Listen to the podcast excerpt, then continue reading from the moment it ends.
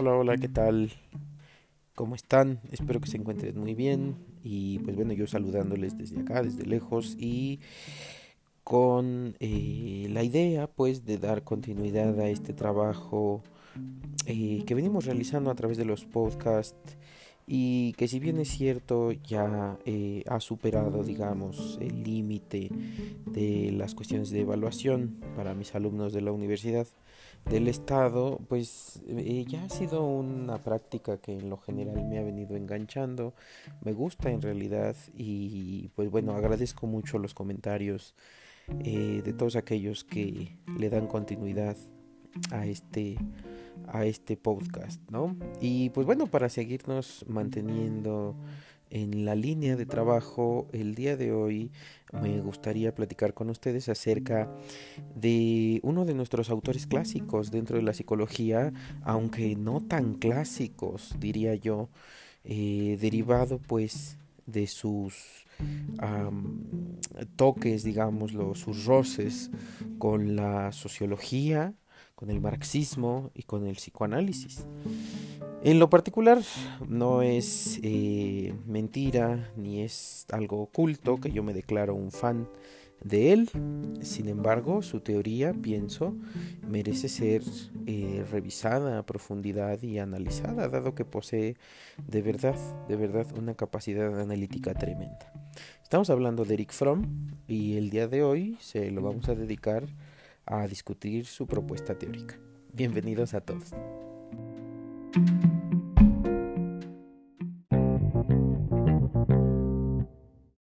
Y bueno, pues vamos a dar inicio. ¿Y qué podemos decir de Eric Fromm? Sino que es un gran, gran pensador que nació por ahí de 1900 y que efectivamente le tocaron grandes, grandes transformaciones y, profundas situaciones en la historia pues de la humanidad.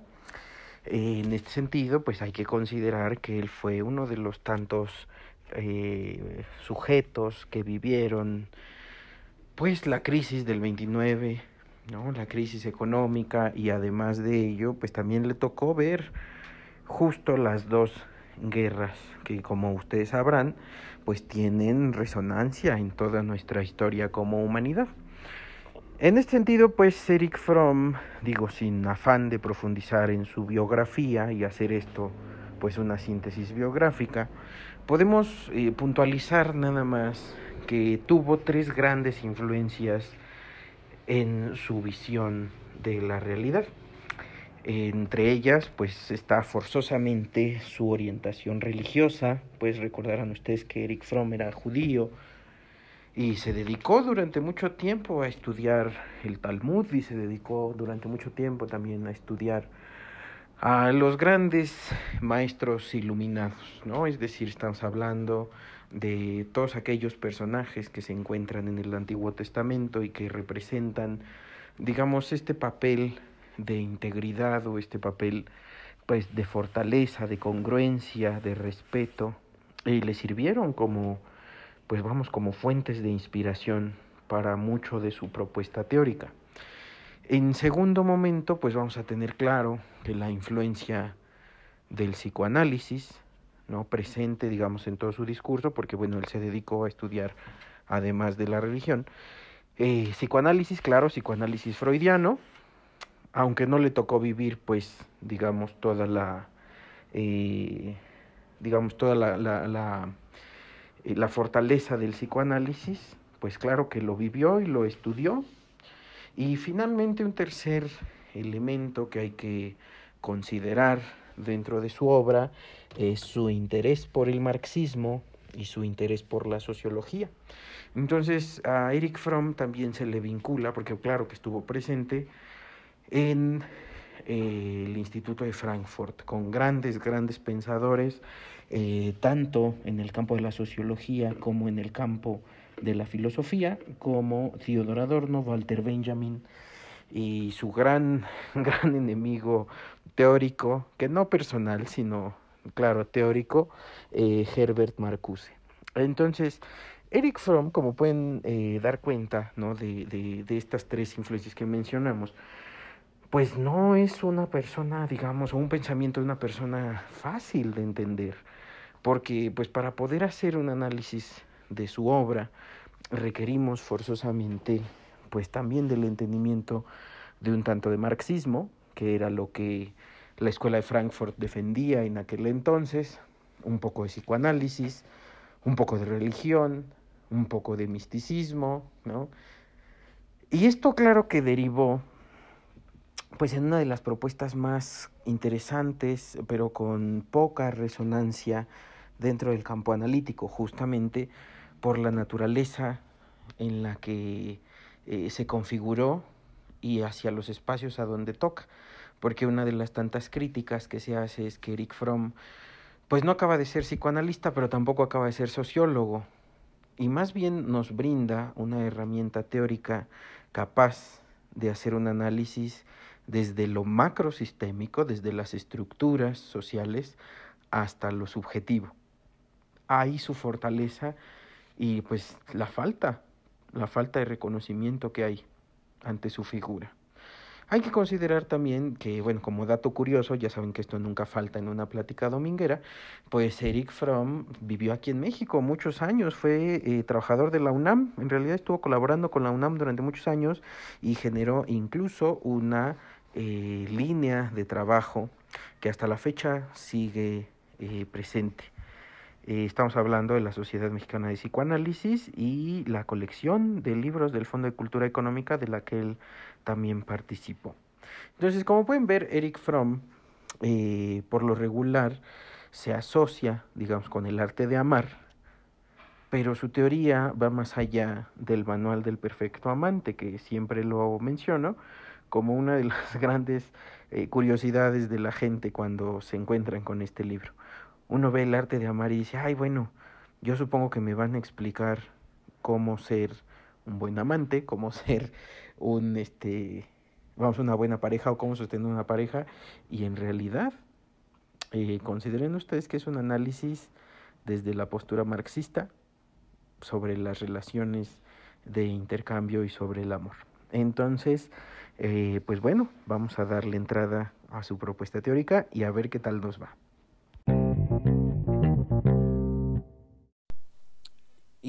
Bueno, pues vamos a entonces a platicar un poquito por From y vamos a pensar eh, cómo podemos darle sentido a tres corrientes de pensamiento que podrían parecer a lo mejor no tan cercanas entre sí, que es lo que les decía yo. La religiosidad por un lado, bueno, la religión, el judaísmo y el cristianismo por un lado, eh, la sociología por otro y el marxismo en particular y finalmente el psicoanálisis. La postura de Fromm es una postura por demás interesante.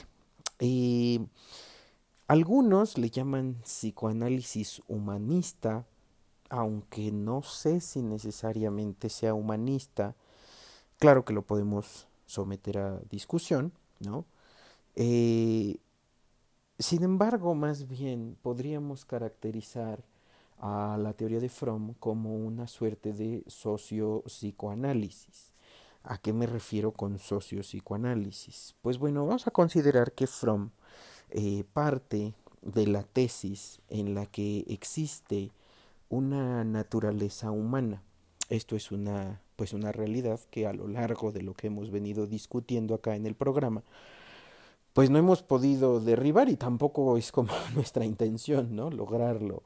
Eh, no podemos desdeñar nuestro factor, nuestro factor biológico, nuestro componente biológico, eh, toda vez pues que es la base eh, de, nuestro, de nuestra existencia, ¿no? O sea, nuestro cuerpo es la base de nuestra existencia.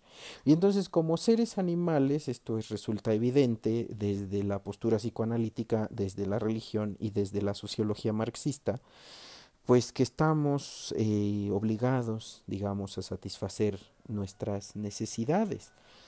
Esto es, eh, pues forzosamente tenemos que comer, tomar agua, ir al baño, reproducirnos. Eh, sí, me doy a entender, o sea, son nuestras necesidades básicas. No las podemos desdeñar.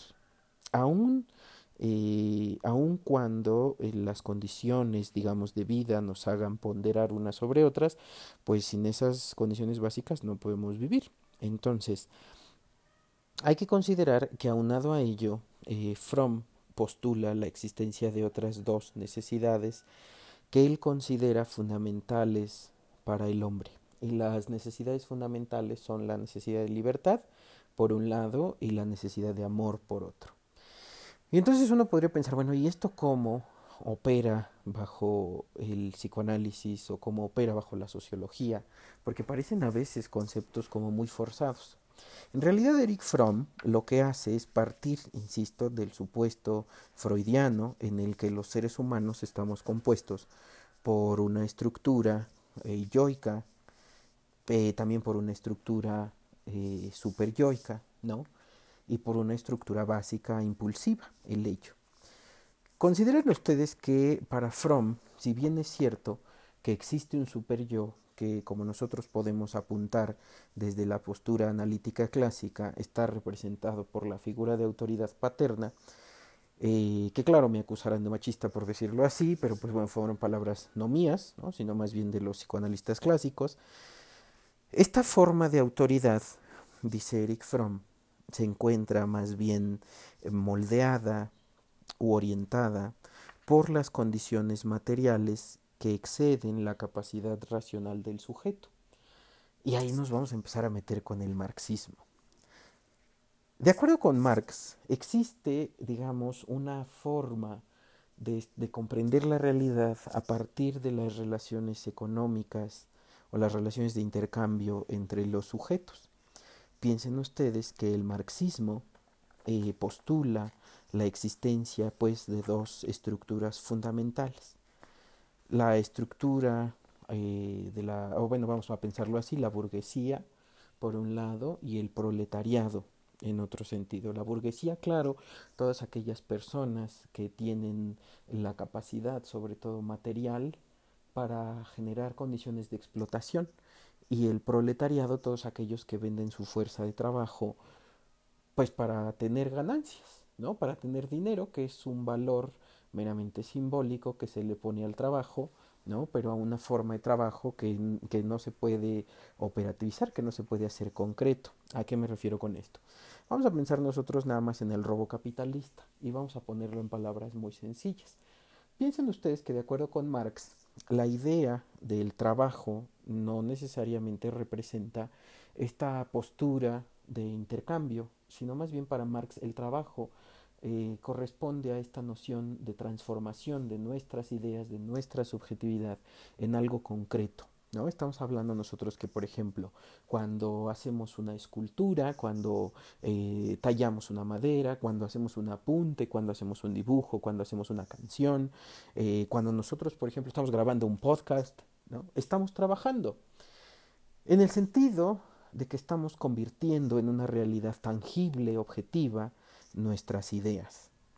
¿A qué me refiero entonces cuando hablo de trabajo? Justo a este proceso de transformación. Ahora, consideren ustedes que cuando nosotros trabajamos, pues estamos invirtiendo y desgastando nuestros recursos, nuestros recursos personales. Por ejemplo, yo al grabar este podcast, pues claro que me estoy gastando la voz, ¿no? Mis cuerdas vocales están teniendo ahí un desgaste significativo porque hablo durante mucho tiempo. Y pues bueno, a eso eh, sumémosle, ¿no? Eh, que yo ya pasé tiempo, pues a lo mejor estudiando un poco antes de otorgar esta sesión, o que yo ya eh, tuve que leer y entonces mis ojos se desgastaron. Sí, me doy a entender esa parte del trabajo que es propiamente nuestra y que es básica y fundamental, porque sin ello no se puede hacer nada, es una forma de trabajo eh, que, que, que, Marx contempla como pues la base ¿no? para que nosotros como seres humanos hayamos avanzado como sociedad. Hay que considerar que a lo largo de la historia, dice Marx, pues no podríamos nosotros basarnos solamente en el intercambio, porque resulta complejo dar un valor a mi desgaste, ¿no? O sea, por ejemplo, ¿cuánto vale el desgaste de mis cuerdas vocales para grabar esto? Y pues no, en realidad no hay como un valor concreto, ¿no? O un valor eh, absoluto que pudiera establecerse. Sin embargo, pues yo tengo un contrato, por ejemplo, de trabajo con la Universidad del Estado, y si bien es cierto que ellos no me pidieron que hiciera yo un podcast, ¿no? Para dar clases, pues yo decidí hacerlo y entonces yo estoy realizando esta acción y estoy recibiendo un pago, un pago meramente económico. Pero ellos no me pagan y es algo que siempre les comento a mis, a mis alumnos en clases. Ellos no me pagan por desgastar mi voz. Ellos me pagan por el tiempo que tengo que cubrir.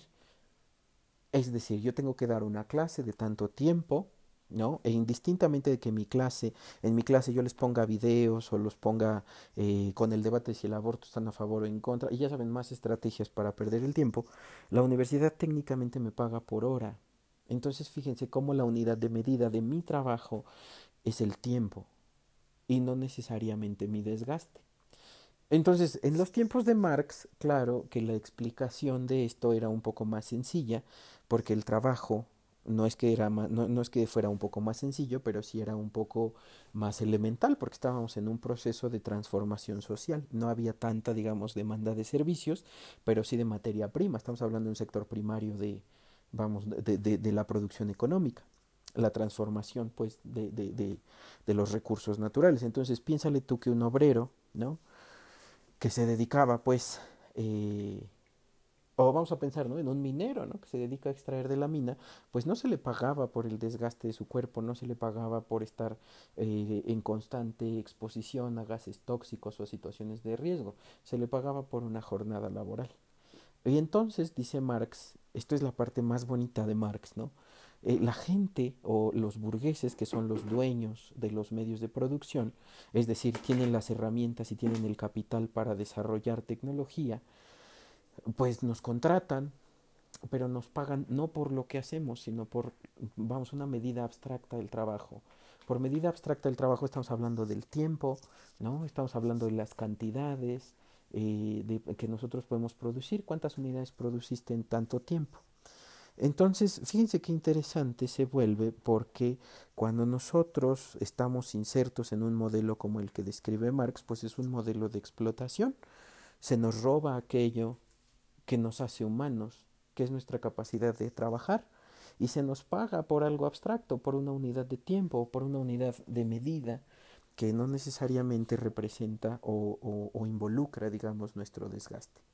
Claro que habrá muchas objeciones a esta tesis central marxista, sin embargo Eric Fromm la utiliza como referente para desarrollar su trabajo.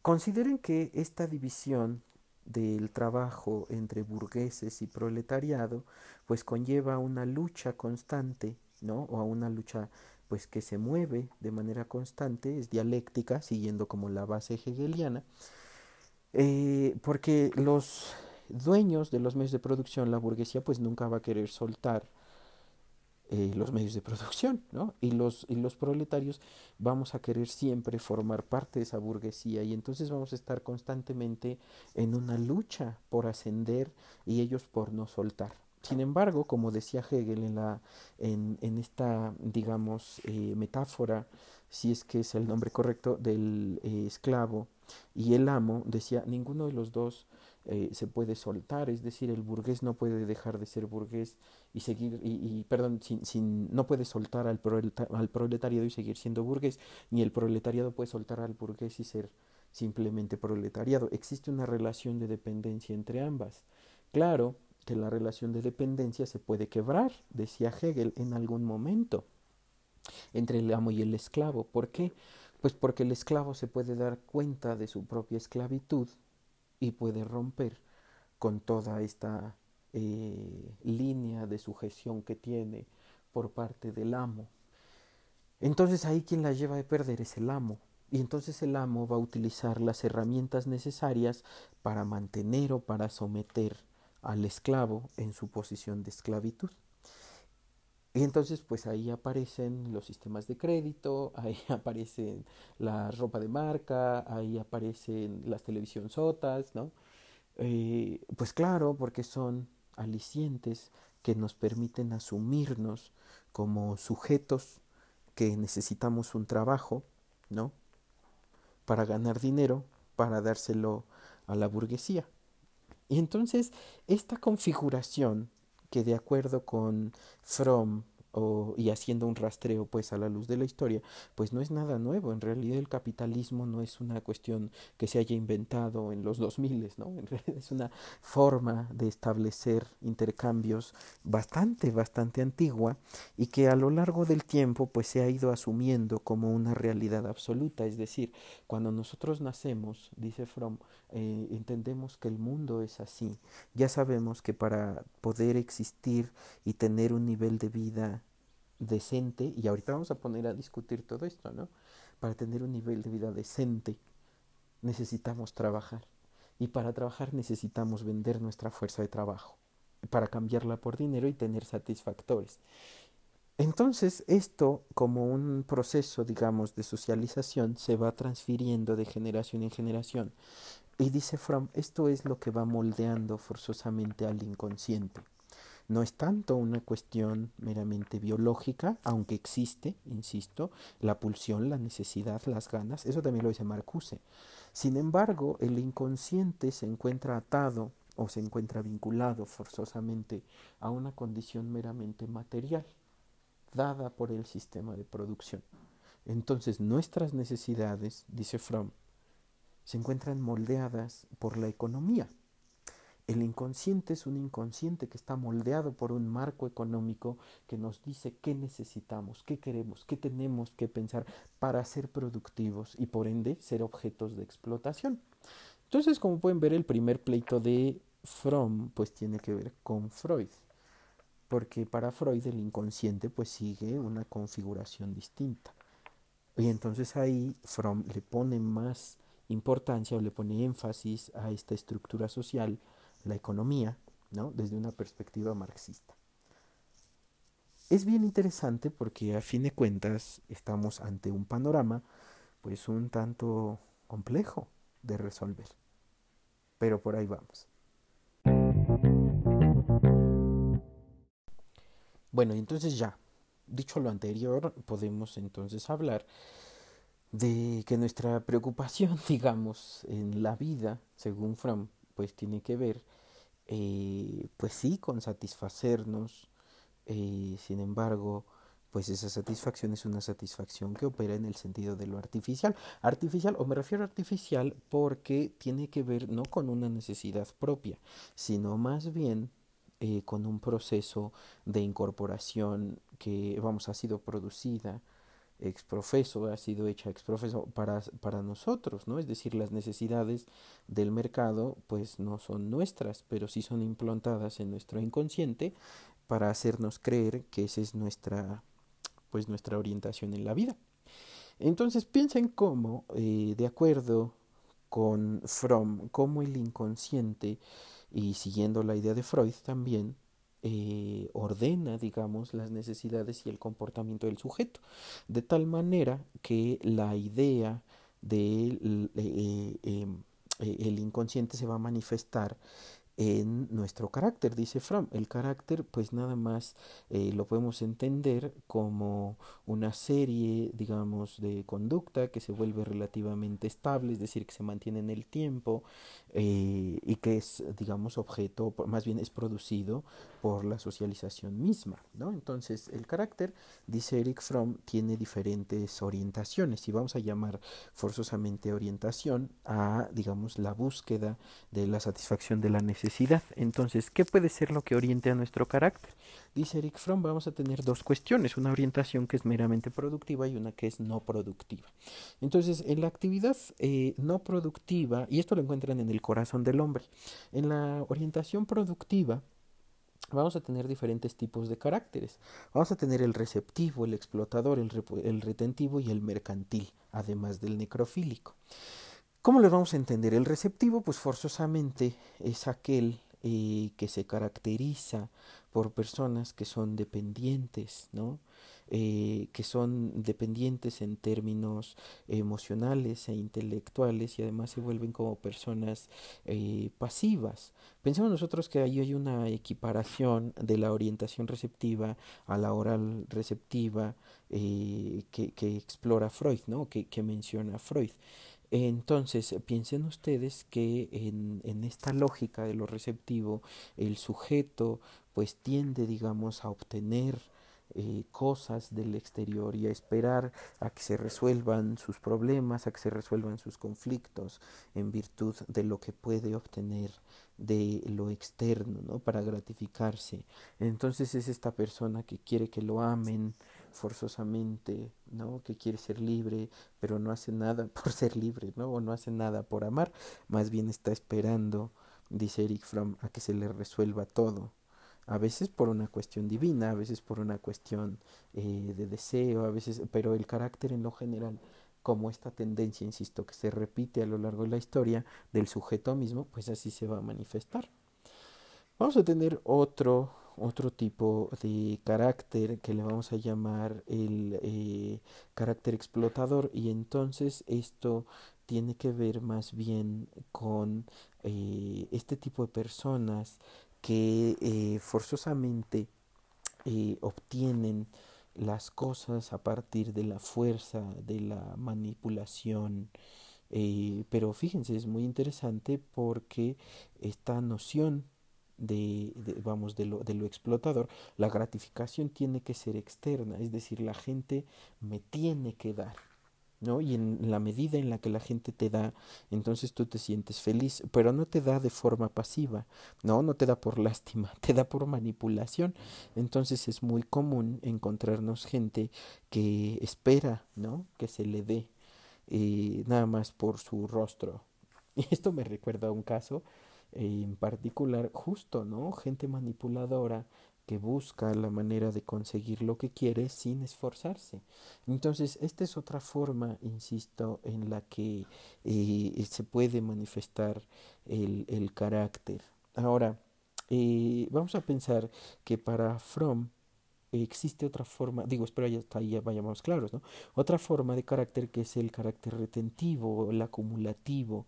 Entonces aquí la idea, que esto tiene que ver con la, vamos, el, la fase anal de Freud, ¿no? Esto tiene que ver con el ahorro, con la avaricia, con la posesión. Eh, y entonces aquí no necesariamente existe eh, pues una suerte como de, de dependencia, sino más bien es como una forma de acumular, ¿no? Recuerden ustedes que para Fromm algo importante pues eran las condiciones económicas, entonces muchos de los términos que estamos utilizando pues son meramente económicos, ¿no? Pero para estas personas el ahorro es lo fundamental, el ahorro de lo que sea, ¿eh? O sea, no estamos hablando de ahorro solo de dinero, sino también estamos ahorrando tiempo, ¿no? Estamos ahorrando eh, sentimientos, estamos ahorrando formas de pensar, ¿no? O sea, la verdad es que eh, lo que tienes no lo compartes, ¿no? Y esto es muy interesante, no se vaya a gastar. Estas posesiones, digamos, que uno tiene, de acuerdo con Fromm, pues son una forma en la que uno se va a manifestar, ¿no? Este, yo no, yo no me involucro en mis relaciones eh, porque puedo llegar a perder. Fíjense nada más que pensamiento más económico. ¿Para qué me gasto? ¿Para qué le invierto tiempo si la ganancia es mínima? Así me doy a entender. Y eso lo he visto con las tareas de mis alumnos, ¿no? Se esfuerzan al mínimo, no se quieren gastar nada, ¿no? En el intelecto. Ahorramos, ¿sí? ¿Vamos bien? Vamos a tener otra forma de carácter con Eric Fromm que le llama el carácter mercantil. Y entonces acá la idea del mercado otra vez resuena en nuestras palabras porque acá vamos a pensar que los sujetos se relacionan a partir, digamos, eh, de la compraventa. Pero el sujeto se vende a sí mismo. Entonces fíjense qué interesante se vuelve, porque el sujeto que es mercantilista, entonces no existe más que por aquello que los demás quieren ver de él, porque él se mueve o se vende en virtud justo de lo que los demás quieren obtener, ¿no? Entonces, por ejemplo, si mi necesidad eh, tiene que ver con la aceptación, entonces voy a buscar aceptar, eh, que, que los demás me acepten y voy a modificarme en virtud de ello. Si quieren que yo sea dócil, soy dócil. Si quieren que yo sea productivo, soy productivo. Sí, me doy a entender. Eh, en realidad a él, dice Eric Fromm, no le preocupa tanto sentirse realizado, sentirse libre, porque existe un proceso de enajenación, otro término marxista. Él se ve a sí mismo como un objeto, como algo que no es propio. Y entonces, en la medida en la que no se es y se observa uno a sí mismo como algo ajeno, entonces se puede mercar con ello. Me doy a entender. Es muy interesante. Y finalmente Eric Fromm habla de la persona necrofílica y esto le pasó porque eh, pues al ver las cuestiones de la guerra, y creo que esto podría pasarnos a todos, ¿no? Observas cuestiones como la guerra, observas cuestiones como eh, esto, ¿no? De los ataques racistas, los ataques de, de violencia contra la gente. Y lo que vemos es que las personas estamos orientadas a veces por una eh, por una dependencia a algo que ni siquiera está vivo, ¿no? Piensen ustedes cuántas personas eh, viven para trabajar, por obtener dinero, y esto nos puede llevar, claro, a la idea del sujeto eh, acumulativo, pero no necesariamente, ¿no? Yo siempre les pongo a mis alumnos, y digo, creo que a lo mejor pueden someterme a discusión el ejemplo, pero me parece muy interesante porque cuando nosotros estamos ante un asalto o cuando estamos ante una situación tal vez de peligro donde nuestra vida corre riesgo, priorizamos nuestros objetos antes que nuestra vida. Decían por ahí un meme, la tesis antes que la vida, ¿no? Eh, perdón, la vida antes que la tesis. Eh, y esto es muy interesante porque cuánta gente muere por defender eh, su celular, ¿no? Digo, yo entiendo que el celular está cargado de una cuestión simbólica donde se representa a lo mejor tu esfuerzo, tu trabajo, fue algo que alguien te regaló, que te costó mucho o que te gusta mucho. Sin embargo, fíjate cómo priorizamos eh, lo material antes que nuestra propia vida. ¿Cuántas personas deciden trabajar y trabajar y se desgastan ¿no? en su trabajo y permiten que los exploten y que los maltraten o permiten tratos injustos por tener cosas? Y entonces dice Eric Fromm, esta tendencia eh, meramente eh, necrofílica se manifiesta, insisto, desde esta cuestión, ¿no? Desde, desde algo tan bajo, o no bajo, vamos a llamarlo, desde algo tan simple como, eh, pues como, como priorizar cosas no vivas, hasta el amor por la destrucción, ¿no? por la guerra, por generar daño, por destruir, eh, por, vamos, por imponer la autoridad. Y entonces esto claro que lo discute en el sentido de las guerras. Eh, ¿Cómo es posible que la gente asuma que es correcto matar? ¿No? Como si las personas, dice Eric Fromm, fuéramos objetos eso es muy interesante porque eh, los sujetos, dice Eric Fromm, que, estamos, bueno, que están orientados por un carácter meramente necrofílico, se ven a sí mismos como objetos, no se reconocen. Es como estar ciego. En realidad ninguna de estas orientaciones del carácter, eh, que son obviamente no productivas, pues nos llevan a, la, a, a un proceso de humanización, más bien a un proceso de objetivación. Es decir, nos asumimos como objetos como ajenos a nuestras potencialidades. Y entonces la necrofilia forzosamente nos lleva a esto, digamos, a esta visión de realidad en la que lo que importa es lo material, es lo cuantificable, ¿no? Medir, forzosamente. Y aquí viene un pleito terrible eh, que tenemos forzosamente que medir y somos, somos a partir de lo que la gente nos mide, ¿no? Y claro que ahí hay un patadón terrible a la teoría psicométrica, que también me encanta, dicho sea de paso, o a la estadística, ¿no? Todo lo queremos medido. Y además asumimos que las cosas son en virtud del número que representan, ¿no? Piénsenlo en un videojuego, cuántas estrellitas tienes, eh, cuántos eh, trofeos has ganado, piénsenlo en su trabajo, ¿no? Cuántos reconocimientos has tenido, cuántos puestos has ascendido, cuántos pesos te pagan más, todo es cuánto. Y entonces es muy interesante porque nos preocupa el cuánto y no el desarrollo de la persona. Entonces es muy interesante porque a fin de cuentas el, el, cuantificarnos, el volvernos objetos, ¿no? el racionalizarlo todo a partir del uso del número, pues nos convierten en cosas. Y no es eso lo que les explicaba yo con Marx, de transformar el trabajo eh, de, nuestro, de nuestro cuerpo en unidades de medida para moldearnos, por ahí puede haber algo interesante que discutir. Entonces, para Fromm, justamente las personas, ¿no? Nos orientamos, que somos no productivas, pues nos orientamos por algún tipo de ese carácter, porque somos incapaces de darnos cuenta de nuestro potencial como seres humanos, y no un potencial romántico como los humanistas posteriores, ¿no? Más bien no nos damos cuenta de nuestra propia humanidad. Y vamos a explicar por qué.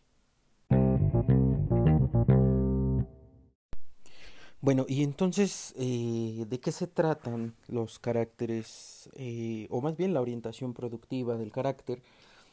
Pues tiene que ver con la posibilidad que el sujeto se, pues digámoslo así, se relacione de una manera eh, propositiva, igualitaria, justa, equitativa y sobre todo, eh, digámoslo, igualitaria con los demás. Es decir, no, la persona que tiene un carácter productivo no necesariamente busca ganarle al otro o satisfacerse a partir del otro, ¿no? Como en el caso de los caracteres que acabamos de explicar.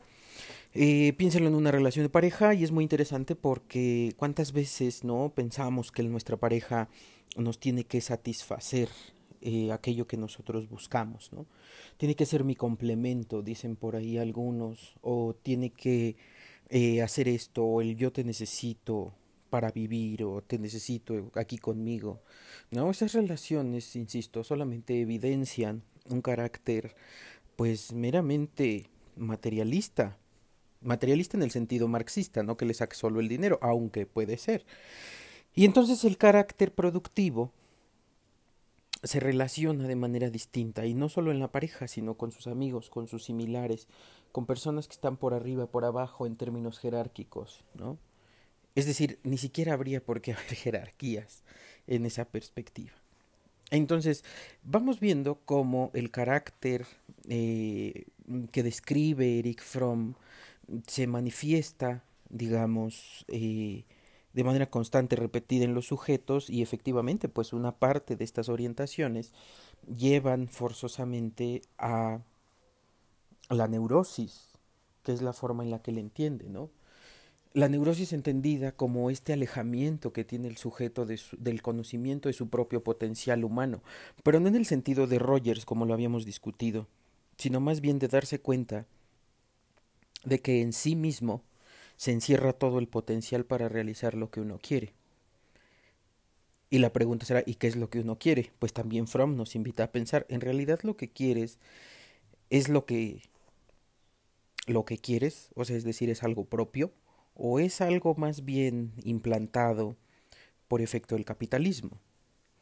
Fromm, digo, para ahorita empezar con esta parte, Fromm eh, muestra, digamos, a partir de su investigación, de su trabajo y de su teoría, que efectivamente hay signos y síntomas del malestar de la sociedad, de la sociedad contemporánea, eh, que se observan a partir de algo que nosotros pues podemos conocer como un síndrome, ¿no? Signos y síntomas. Y entonces él dice que tenemos dos síndromes en esta vida, el síndrome de la decadencia, en el que el sujeto se mueve, digamos, por el deseo de destruir, eh, por el deseo de adorar aquello que no está vivo, eh, por, por, relacionarnos de manera utilitaria, pragmática, materialista con los otros y finalmente por un síndrome de crecimiento que tiene que ver con una, una versión opuesta, digamos, a esta, a esta forma enferma o este síndrome de decadencia.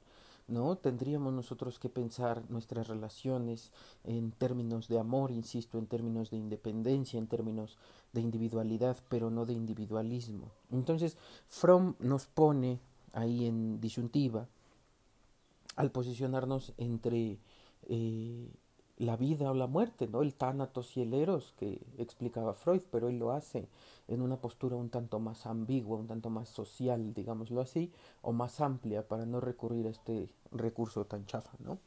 Entonces, ¿de dónde viene todo el problema o por qué nuestro carácter es así? ¿Por qué tenemos estas dos disyuntivas? Y ahí viene una cuestión muy bonita que explica Fromm en El miedo a la libertad y en psicoanálisis y religión, eh, que tiene que ver pues con nuestra historia como sociedades y que finalmente pues se termina eh, convirtiendo digamos en una estructura que valga el término estructura nuestros inconscientes. ¿De qué estamos hablando? Dice Eric Fromm que cuando nosotros vivíamos en la Edad Media, pues vivíamos como comunidad. En realidad el modo de producción en aquel entonces, si bien era la explotación, es muy cierto, había un determinismo. Es decir, si tú nacías zapatero, ¿no? En una familia de zapateros, pues tu destino era ser zapatero, si tú eras siervo, pues tu destino era ser siervo, si tú eras rey, pues tu destino era ser rey, y así sucesivamente, es decir, las familias que eran parte de la realeza, pues se dedicaban a la realeza, eh, las personas que se dedicaban al campo, pues terminaban siendo agricultores, ¿no? Las familias, y claro que hay estudios que han comprobado que no necesariamente así, pero acuérdense que Eric Fromm no habla de totalidades, sino de tendencias. Entonces, la idea del feudo nos dice Eric Fromm, pues remonta a cierto sentido de unidad. ¿Por qué?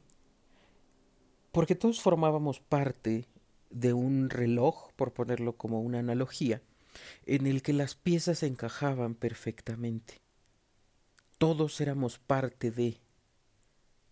Sin embargo, cuando se transforma el modo de producción, de un estilo feudal a un modo capitalista, por efecto pues del pensamiento liberal, eh, las personas quedamos solas. ¿Y esto cómo? ¿No? ¿Cómo lo podríamos pensar?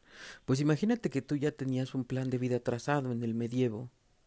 Sin embargo, cuando te dicen que eres libre de hacer con tu vida lo que quieras, pues te encuentras en una situación de vulnerabilidad. ¿En qué sentido? Pues es que ahora no sabes qué hacer. Sí, me doy a entender. Te quedas perdido y no sabemos qué hacer. Porque ahora quién eres. Esta libertad, dice Eric Fromm, o este miedo a ser libre, pues nos lleva a agarrarnos de donde podamos. Y él hace una frase o menciona en repetidas ocasiones en el miedo a la libertad eh, sobre el vértigo que nos genera el sabernos solos y libres, más que solos libres. Porque ahora no sabes. Digo, si antes Dios te decía lo que tenías que hacer o el rey te daba la misión que debías seguir, pues ahora con este modo, digamos, capitalista, tú eres responsable de vender tu fuerza de trabajo, o de explotar a las personas. Y entonces, ¿qué es lo que te queda si no sabes lo que eres? Y dijo Eric Fromm que en aquel momento, pues claro, la gente cayó en revoluciones, cayó en situaciones críticas, ¿no? Por afianzarse al poder, porque efectivamente en un proceso que lo nombra, digamos, de manera similar a Marx, en un proceso de fetichización, y también similar a Freud, nosotros depositamos el poder, depositamos el valor sobre todo, y para Fromm depositamos la importancia en los objetos. Entonces tú vives a través de lo que los objetos son. Tú le depositas un poder que no tiene, como el fetiche marxista o como el fetiche freudiano. El objeto no lo tiene. Sin embargo, el sujeto al, al saberse carente de valor, porque no sabe cuánto vale, porque no lo ha reconocido, se aferra para no sentir el vértigo de estar libre. Y entonces comienza todo un proceso de explotación para darle un sentido a los sujetos. Imagínate que la parte más dura o la parte más profunda de nuestra existencia, dice Eric Fromm, es nuestra propia humanidad. Pero si nosotros no somos capaces de reconocerla, entonces, ¿qué pasa? que el capitalismo opera en esa parte de miseria que tenemos de no saber quiénes somos y te da un sentido y te dice de dónde agarrarte. Entonces, si tú obtienes un trabajo, empiezas a ser alguien. Si tú obtienes un grado académico, empiezas a ser alguien. Si tú tienes dinero, si tú tienes estabilidad, un carro, ¿no? Como lo describe en psicoanálisis de la sociedad contemporánea, Si tú tienes un montón de alicientes, entonces eres y existes, porque adquieres un lugar en la maquinaria propiciada, digamos, por el capitalismo. Eres relevante, te volviste alguien importante, alguien con presencia, alguien con voz, alguien con poder de decisión. Y plantea una disyuntiva muy bonita, esto lo encuentran en Tener o Ser, una disyuntiva muy bonita porque dice Eric Fromm, si soy todo lo que tengo y pierdo todo lo que tengo, entonces ¿quién soy? Y esa pregunta que parece de fondo, pues nos lleva al núcleo, digamos, de su propuesta teórica, que el sujeto es incapaz de reconocerse a sí mismo como un ser creador de realidad, un sujeto que resulta cegado en su pensamiento, en su inconsciente, para darse cuenta del potencial que tiene. El sujeto entonces queda a merced de lo que el capitalismo indica. Y eso entonces lo convierte en una marioneta. Pero el problema no es ese, sino que esta primera generación que aprendió, digamos, después, o no, digamos una primera generación, toda esta línea de personas que discutieron y transformaron el mundo y vieron, ¿no? En la libertad, una libertad, claro, operativa, falsa, la salida, pues entonces valen por lo que tienen. Eso claro que sostiene el status quo, ¿no? Échale ganas, seguramente lo habrán escuchado, o estudia para que seas alguien en esta vida. Y claro que no faltarán los que, no, yo ya soy alguien, y la pregunta es, ¿sí qué te hace ser alguien? Y por lo regular, cuando nos encontramos ante esta pregunta, nos aferramos forzosamente a todo aquello de lo que poseemos, a todos aquellos rasgos que nos vuelven una buena moneda de cambio ante los demás. Pero cuando te quitas todo, descubres que estás completamente solo y que estás completamente libre. ¿Y qué hace uno con esa libertad? Dice Eric Fromm una frase también muy linda eh, que me gusta siempre ejemplificar, que eh, menciona, ¿no? Dice, uno hace todo, eso lo encuentran también en psicoanálisis de la sociedad contemporánea, uno trata de esforzarse todos los días y de trabajar y de, ¿no? Acabarse la semana para que llegue el viernes y cuando llega el fin de semana no tienes tiempo suficiente para acabarte tu tiempo libre.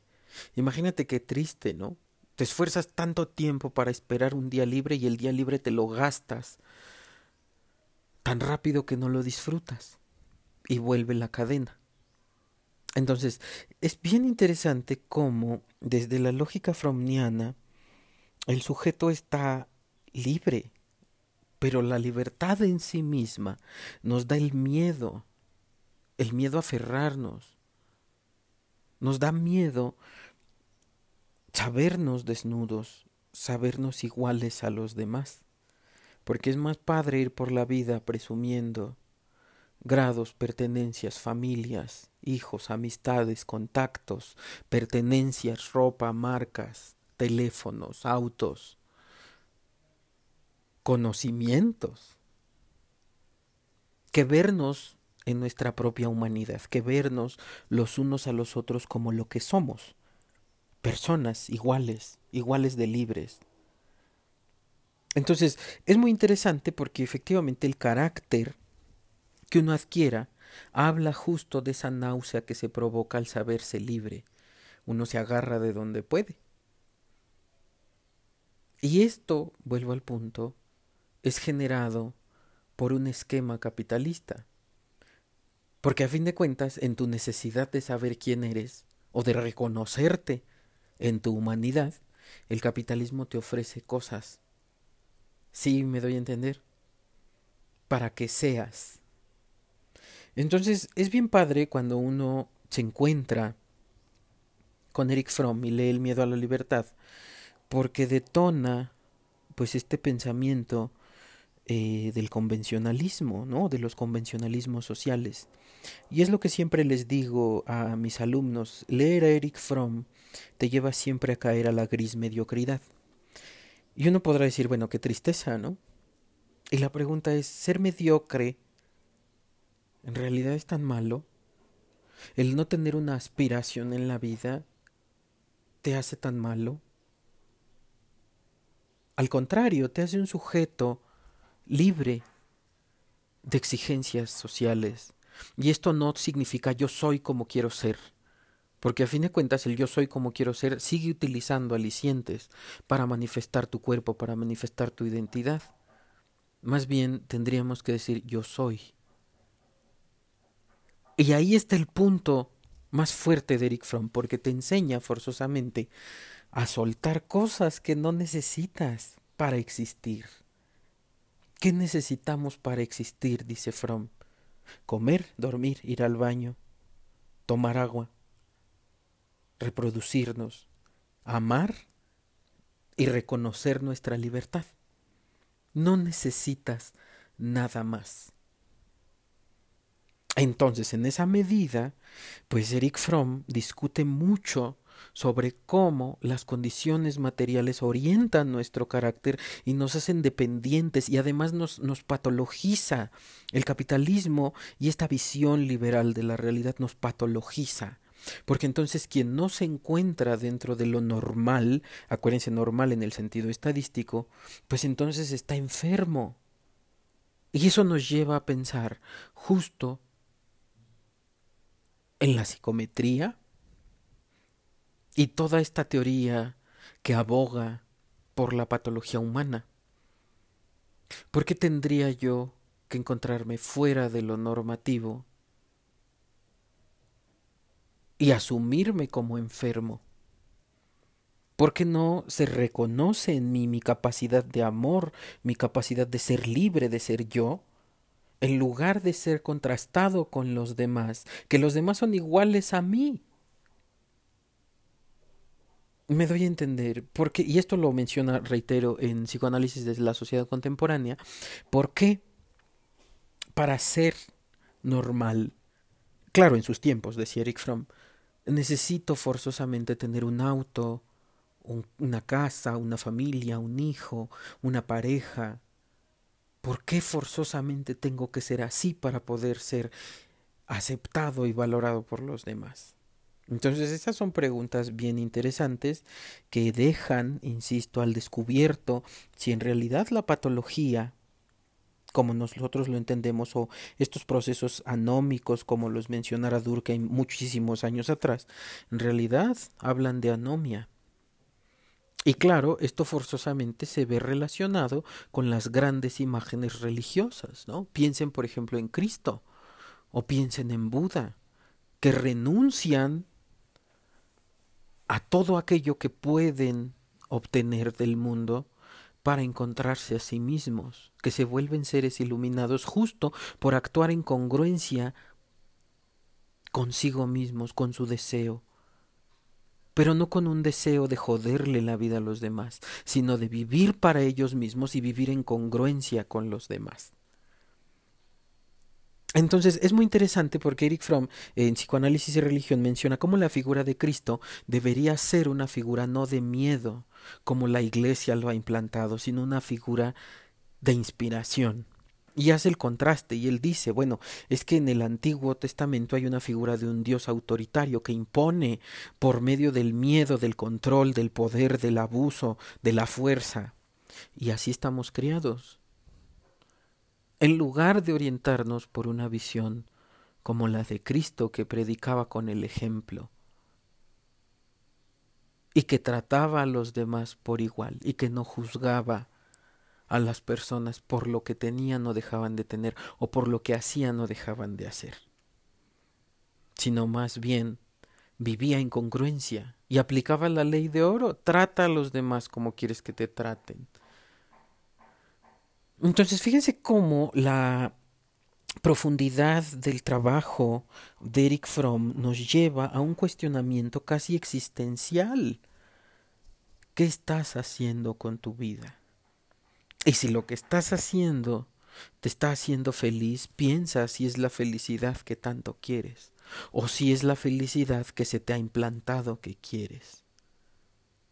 Cuando uno se hace esas preguntas, créanme que se empieza a despojar de convencionalismos, de parientes, de responsabilidades, y vive uno más feliz.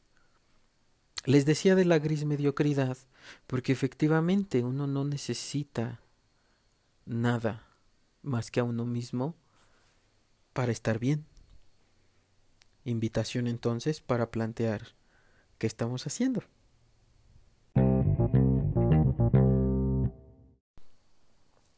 Y bueno, pues espero hasta aquí vayamos claros con la noción fromniana. Em, y es muy interesante la discusión sobre ello porque efectivamente pues e, estas características vuelvo al punto, se mueven, de acuerdo con Fromm, hacia una dimensión un tanto más amplia, una dimensión social, y él identifica que el carácter de la sociedad efectivamente se vuelve operativo y material. No es cosa de uno mismo, me doy a entender, no es problema tuyo, es problema general, es problema tuyo y general. Y entonces dice Eric Fromm, la sociedad contemporánea se encuentra eh, caracterizada, digamos, como como una, como una eh, suerte, digamos, ahí de te dejo libre, pero para apoderarme de ti. Te dejo libre, te dejo vacío, te dejo sin sentido, para poder aprovecharme de ello. Y entonces esto te lleva forzosamente a una cuestión meramente pragmática. Y esto es muy triste porque las personas entonces servimos para algo en lugar de ser para nosotros servimos para algo, somos útiles. Y fíjate qué triste, ¿no? Porque hay gente que se asume como valiosa cuando sirve a los demás, pero cuando se encuentra sola. Es como este caso, ¿no? De las personas que ya llevan mucho tiempo chambeando y dicen, es que si dejo mi trabajo me voy a morir. Y efectivamente se mueren. Porque dejan de ser útiles a los demás. Y entonces en la medida en la que tú dejas de ser útil, pues entonces ya, ya perdiste tu valor. Y ya viste qué jodido está. Entonces, esta condición de enajenación de nuestra propia identidad, qué triste, ¿no? Es una de las tantas características. La dominación de la naturaleza, la ciencia, ¿no? Todo pragmático, todo burocrático. La implantación de la democracia, la iniciativa individual, el individualismo, ¿no? Eso justo caracteriza a las sociedades contemporáneas. Y el individualismo pues opera, ¿no? Es como la forma más eh, perfecta en, la que el liberalismo se manifiesta. Nunca han escuchado esta frase tan clásica de eres pobre porque quieres, ¿no? Y el clásico ejemplo de Juanito.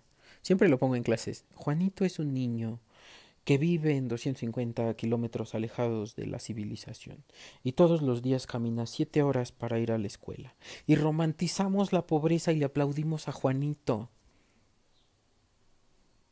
Cuando la situación no es culpa de él. Me doy a entender. Hay un contrato colectivo, como decía Rousseau hay un contrato colectivo en el que el Estado se asume como, como representante y responsable de velar por nuestras necesidades. Entonces, no, Juanito no es un héroe, Juanito es una víctima. Pero el liberalismo te hace pensar que el esfuerzo individual, que el trabajo individual, que, que, el sacrificio de tu familia, de tu tiempo, de tu salud representan el éxito. Y fíjate qué jodida es la idea. Digo, si revisamos las estadísticas, los hombres en México se mueren de infartos, ¿no? Aparte de pues, por briagos y por balasearse. O sea, imagínate hasta qué grado tienes que sacrificar tu estabilidad física, lo único que necesitas para existir tu cuerpo, por pertenecer. Y no en una pertenencia, como podrán detectar, consciente, sino en una pertenencia que se da desde lo inconsciente, lo inconsciente ya moldeado por las necesidades del sistema. Entonces no es tan fácil como asumir desde esta perspectiva ingenua que es que soy producto de la sociedad, o sea, sí eso es una obviedad. Pero tus necesidades y tu carácter como humano y la basura que puedes llegar a ser como persona, pues ¿qué crees? son porque ni siquiera has tenido la posibilidad de discutir si en realidad lo que eres es lo que eres. Y eso nos recuerda justo a la escuela de Frankfurt, a las teorías de Adorno y de Horkheimer, o a la teoría, perdón, de Adorno y Horkheimer, en los que se posiciona, y a Freud forzosamente, y a Marx, en los que se posiciona a la razón como la única herramienta para poder salir de este encantamiento en el que estamos situados la razón, que tú pienses de manera lógica. Y dirán, ¿cómo en Freud, cómo en Marx? Pues claro, ¿cómo se podía dar la revolución del proletariado, decía Marx, cuando la gente se dé cuenta de que está siendo víctima de la explotación? ¿Cómo puedes entender tu conflicto, decía Freud, a partir del uso de la lógica, cuando tú hablas y le encuentras sentido? a las cosas. ¿Cómo funciona desde la escuela de Frankfurt? Pues claro, cuando tú te empiezas a dar cuenta de aquello que no es evidente, a partir del uso de la razón. Entonces la razón, no una razón operativa y científica, ¿no? Como, o, científica como la que tenemos en la actualidad, ¿no? Que se convierte, vuelvo a la idea, en un fetiche, sino una razón profunda, a una lógica, a un análisis completo de nuestra realidad. Y podrán objetar y decirme, bueno, ¿qué podría ser completo? Pues nada en esta vida, porque lo total no existe pero sí que nos empecemos a dar cuenta de que efectivamente no todo lo que está escrito es forzosamente lo que se tiene que hacer. Y así nos vamos a ir desprendiendo poco a poco de convencionalismos sociales, de ir entendiendo que las cosas no es que se hagan por tu voluntad, es que lo que haces es en congruencia contigo y en responsabilidad contigo. Ya el mundo vendrá. Y si la gente se aleja de ti es efectivamente porque no se quiere dar cuenta o porque no le interesa. Pero acuérdense, tampoco es su culpa, porque así han sido moldeados. Entonces, como pueden ver, From te abre los ojos, casi a fuerzas, para darte cuenta, pues, de la situación en la que estamos. De verdad, From es complicado en la medida en la que te invita a desapegarte de muchas cosas y a que empieces a vivir de manera congruente con tus verdaderas necesidades. Y entonces piensen ustedes cómo el amor se convierte, insisto, o se asume como una necesidad, el relacionarnos con el otro. Ahora, aquí viene pues el arte de amar, ¿no? Forzosamente.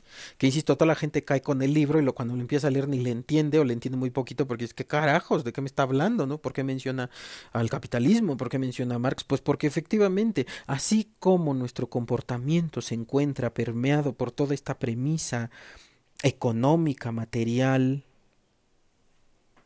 de relación, ¿no? De, de intercambio, pues también el amor se tergiversa y entendemos el amor, insisto, como, una, como un complemento, como, como una ayuda, como un paliativo, cuando en realidad el amor tendría que ser una relación de igual a igual. Y entonces Fromm habla de cinco amores, ¿no? que son muy, muy lindos. El amor fraternal, que tiene que ver con el ver al otro como tu igual, indistintamente si es el presidente, si es un político, si es un indigente, si es tu compañero de clase, si es tu profesor, es igual a ti. Y digo, se oye muy, muy burdo, ¿no? Pero todos ramos igual. Entonces, ¿por qué no verlo desde ahí? ¿Por qué no vernos en una perspectiva, dice Fromm, de igualdad? Todos tenemos las mismas necesidades, nadie es más que los demás. Todos somos parte de una misma esfera, todos somos parte de un mismo conglomerado social. ¿Por qué vernos inferiores o superiores? Entonces el amor fraterno tiene que ver con el amor de hermandad, pero el, amor no nada más de tu hermano consanguíneo, sino el amor de tus hermanos, la humanidad. Acuérdense que Fromm hablaba también desde una perspectiva religiosa. Entonces, si todos somos hijos de Dios, ¿por qué nos tratamos distinto?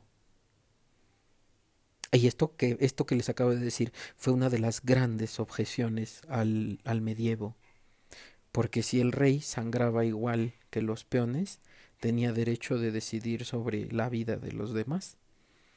Segundo tipo de amor, el amor maternal. Y el amor maternal de verdad es de los más difíciles, dice Fromm, porque la madre nace, perdón, la madre cuando se asume como madre o cuando sabe que va a ser madre, tiene que amar en renuncia. Es decir, ella sabe que el hijo se le va a ir. Entonces es muy interesante porque por un lado tienes que proveer amor y cuidado y finalmente sabes que todo eso que estás invirtiendo se te va a ir. Entonces fíjate como si el amor de una madre es por mero interés económico, o no llamemos económico, por mero interés material o por una relación eh, bueno, pero por una relación mediada por lo económico, entonces tu madre si te, ¿no? Si te, si te incide, eh, perdón, si te invita a hacer, a decir, porque en algún momento te le vas a retribuir, entonces no es un amor legítimo, es un amor operativo, ¿no? Es un amor que se mueve dentro, digamos, de esta dimensión no productiva. La madre tiene que saber que tiene que renunciar y que el hijo no le tiene que retribuir, lo tiene que dejar ir. Hay aguas con las mamás que tenemos. Siguiente, tenemos un amor erótico y el amor erótico tiene que ver pues con el deseo de reproducción, con el vínculo con, con nuestra pareja. Pero el amor erótico tiene que ver con el entendimiento del otro y la aceptación del otro en su plenitud. Así es. Y esto no significa resignación, porque si tú caes en resignación, caes nuevamente en un estilo de carácter, ¿ya viste? Donde esperas que el otro cambie, pero tú no haces nada. Entonces, si el otro te resulta un patán o una patana que te cachetean, que te explotan, que te insultan, que te maltratan, pues entonces, ¿qué haces ahí? ¿Qué gratificación estás esperando? El amor de pareja o el amor erótico tiene que fundamentarse forzosamente en una relación de igual a igual, de ver al otro ni más ni menos que tú. Y entonces esto elimina toda noción de celos. ¿Sí me doy a entender? Tenemos otro amor que es de los más bonitos porque es el amor de sí. Y entonces yo tenía un profesor al que quería mucho que siempre me preguntaba, ¿no? Cuando hablábamos de estos temas, siempre me preguntaba, oye, tienes este, pues dame diez mil pesos, me decía. Le decía, no, pues si no los tengo, pues efectivamente uno no puede dar lo que uno no tiene. Entonces uno tiene que amarse a sí mismo. Pero amarse a sí mismo, y esto nuevamente nos remite a Freud, implica el reconocimiento de nuestro ser, de entendernos a nosotros mismos, con todos nuestros detallitos, con todo aquello no tan bueno, no tan malo, con todo lo que somos y reconocer también cómo nuestras nuestras acciones, cómo nuestro comportamiento se orientan a veces por condiciones que ni siquiera dependen de nuestra voluntad. Entonces, saberse un títere del destino, saberse manipulado, a veces cuesta, ¿no? Cuesta ser reconocido y reconocerse a sí mismo. Entonces el amor a sí mismo tiene, tiene más que ver con esta eh, banalidad de verte al espejo todos los días y decir, ah, estoy guapísima o estoy guapísimo, ¿no? Tiene que ver con reconocerte y saber lo que eres, está bien cañón, ¿no? Y finalmente tenemos el último amor, que es el amor a Dios. Pero el amor a Dios no como en esta eh, en este fanatismo religioso de dedicarle todos los días a la oración y leer el evangelio, no. Tiene que ver con entender que si Dios es el Padre de todo y que si Dios creó todo, entonces ¿por qué no respetarlo? ¿Por qué explotar los recursos de manera irracional? ¿Por qué destruir el ambiente? ¿Por qué destruir a las especies? Si Dios está en todos lados, entonces ¿por qué destruyes a Dios? dice Eric Fromm. ¿Por qué no más bien amar lo que es producto de su creación? Es muy lindo eh, este, esta lógica que Fromm nos devuelve. ¿O ustedes qué opinan?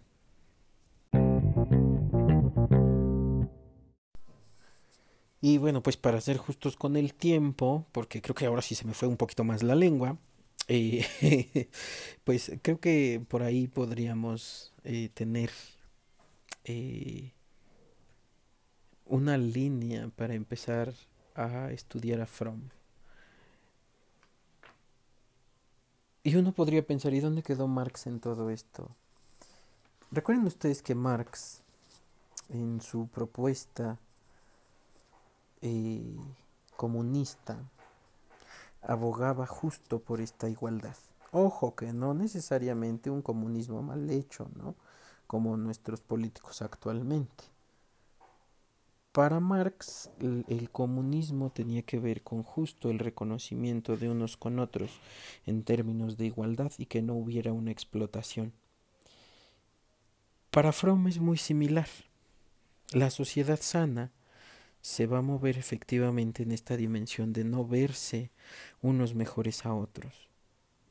Porque el saber quién eres, ¿no? Como este principio de identidad, te ayuda a relacionarte de manera más humana con los otros, no a partir de lo que tienes, sino a partir de quién eres, no de qué eres, quién eres. Porque si decimos qué eres, entonces otra vez te estás cosificando. Palabra marxista.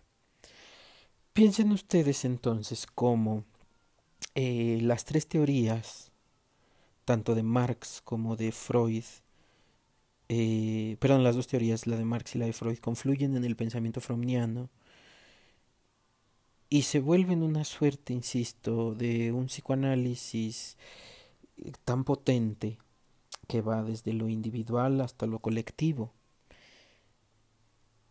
Y hace, digamos, un movimiento dialéctico entre lo estructural y lo subjetivo y nos da una herramienta, insisto, analítica por demás potente desde una perspectiva crítica que evidencia lo no visto, ¿no? Como en el sentido de Horkheimer y Adorno. Claro que tiene sus detractores, claro que a Fromm no le alcanzó tampoco la vida para acabar de desarrollar su propuesta.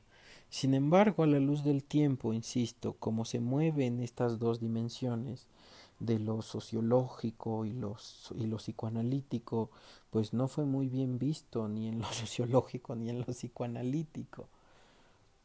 Pero es una perspectiva bastante integradora que desde mi perspectiva como fan de Fromm que soy, tiene que ver, eh, o tendría más bien que, que replantearse. Y sobre todo en los tiempos en los que vivimos, donde hemos descubierto que somos tan frágiles, que el COVID le puede dar desde el político o el famoso más grande y reconocido hasta cualquier persona de la calle.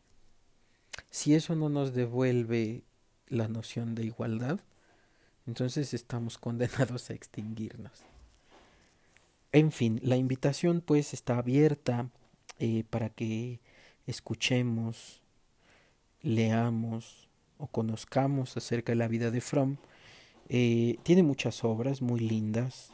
Si me preguntan cuál es la que más me gusta, en definitiva, el arte de, perdón, el miedo a la libertad, porque es cuando Fromm tiene el pensamiento más lúcido y más, más ambicioso, no en el sentido material, sino que se atreve a hacer muchas cosas, ¿no? En términos eh, del uso de la lógica y científicos. Pero tiene muchos, muchísimos libros, el arte de escuchar, el arte de amar también, eh, psicoanálisis y religión, que ese rápido en una sentada en el baño se lo echan, eh, psicología de la sociedad contemporánea, psicología de la normalidad, perdón, psicoanálisis de la sociedad contemporánea, tener o ser, que es como su fundamento filosófico, existencialismo y o sea, tienen un montón que, que, que pueden ustedes eh, discutir, leer y que les pueden dar, digamos, una orientación distinta a lo que hemos venido entendido, entendiendo perdón, por marxismo y por psicoanálisis. Porque a fin de cuentas, dice Fromm, nosotros no estamos ausentes o no somos ajenos al espacio social. Y el espacio social no vive si no es por nosotros. Entonces, en esa relación dialéctica, en la medida en la que uno cambia, la sociedad cambia. Y no por voluntad, ¿ya vieron? porque la voluntad está atravesada por el capitalismo.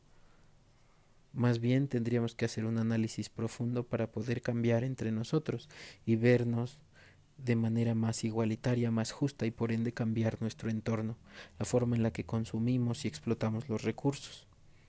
La invitación, reitero, está abierta para que conozcamos a Fromm. Yo como fan se los recomiendo, cambia la vida mucho, mucho y te hace más libre. Entonces, ahí está la propuesta.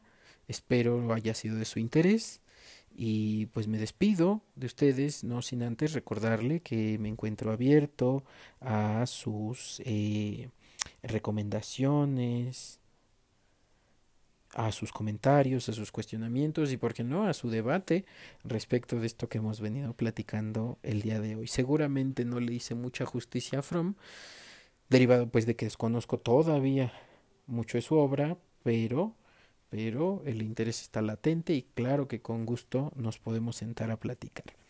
Les invito entonces a que comenten, pregunten, ya saben, a través de las redes sociales, mi perfil de Facebook, en Instagram, este, en cualquier lugar donde ustedes gusten escribirme, ya saben que estoy dispuesto a responder y a tener un debate y un diálogo. Eso siempre engrandece.